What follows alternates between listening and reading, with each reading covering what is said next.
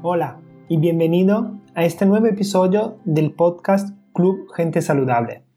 Hoy en específico quería comentar contigo un estudio que se hizo sobre el estrés como causante de la obesidad.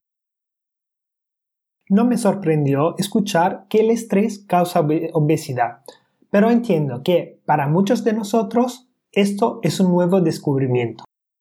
Vamos a ver un poco cómo funciona. Los resultados de este estudio en concreto del que estoy hablando eh, relacionan la obesidad con el estrés a largo plazo.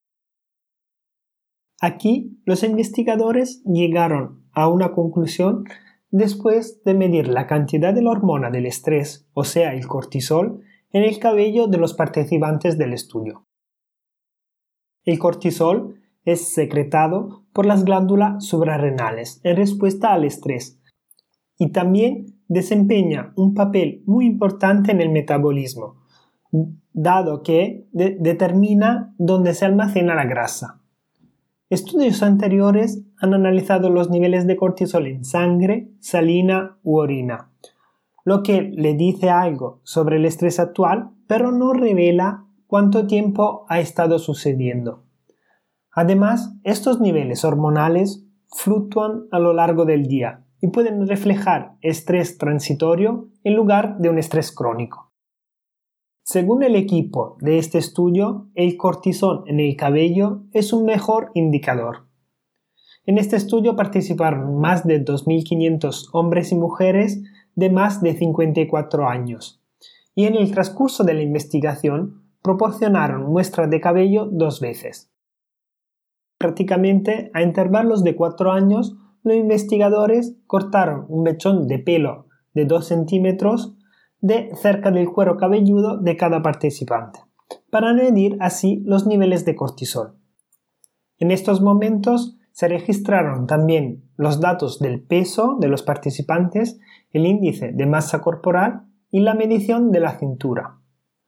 Los resultados mostraron que los individuos con niveles más altos de cortisol en el cabello tenían una circunferencia de cintura más grande y tenían sobrepeso más persistente.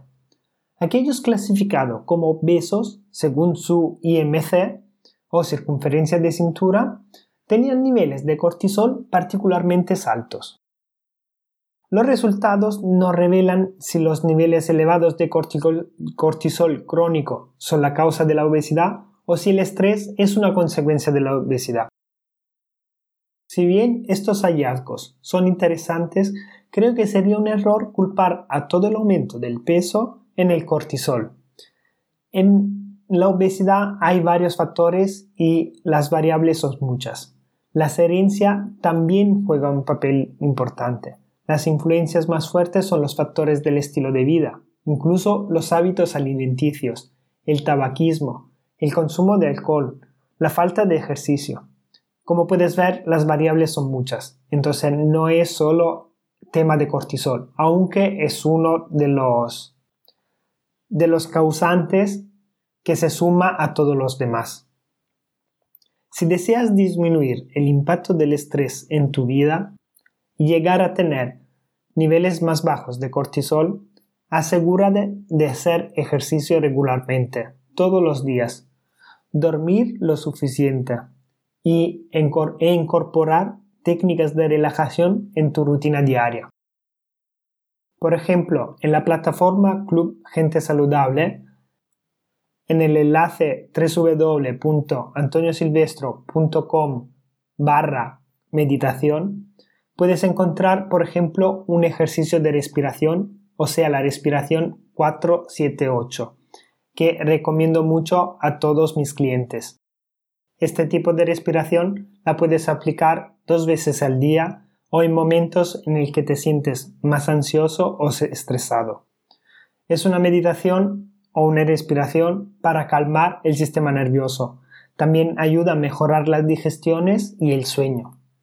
Ahí en esa página puedes encontrar también la meditación para el hambre emocional y la meditación para la ansiedad. Esto es todo para hoy. Espero que te haya gustado el episodio de hoy y si es así, te invito a compartirlo con las personas que crees que le pueda interesar este tema o a comentar y valorar en las en iVoox o en iTunes. Muchas gracias por estar ahí y nos vemos en el próximo episodio.